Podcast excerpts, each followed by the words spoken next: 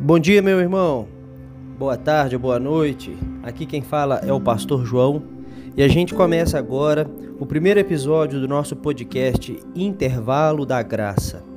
Aquele momento que você dá uma pausa nas atividades para ouvir o que Deus vai falar com você. Recomendo pegar uma xícara de café ou uma xícara de chá, o que você achar melhor, e vamos ouvir o que Deus tem a nos dizer. São momentos breves que você pode compartilhar com um amigo, com um colega, com um familiar. Compartilhe até com o chefe aí, quem sabe, hein?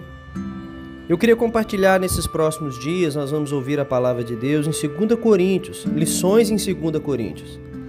E a primeira lição hoje, em 2 Coríntios, capítulo 1, versículo 9, a palavra de Deus diz assim: Contudo, já em nós mesmos, tivemos a sentença de morte, para que não confiemos em nós, e sim no Deus, que ressuscita os mortos. A confiança é exigida quando as dificuldades aparecem.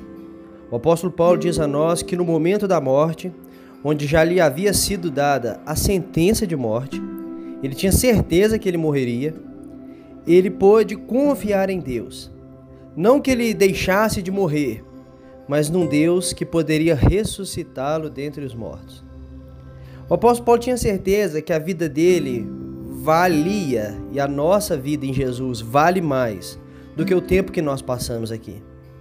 As coisas boas que acontecem com a gente nessa vida, ou os problemas que nos acometem nessa vida, não significam o valor da nossa existência.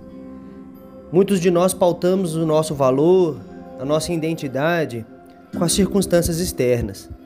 Mas a Bíblia nos adverte a pautar o nosso valor e a medir a nossa identidade dentro daquilo que Deus tem feito na nossa vida e na essência da verdadeira espiritualidade em Cristo Jesus. Mesmo em face da morte, dos mais difíceis problemas, eu e você não desanimamos, porque nós cremos num Deus que ressuscita os mortos. Os problemas então são professores de Deus para nos ensinar e nos relembrar que a nossa confiança está apenas no Senhor.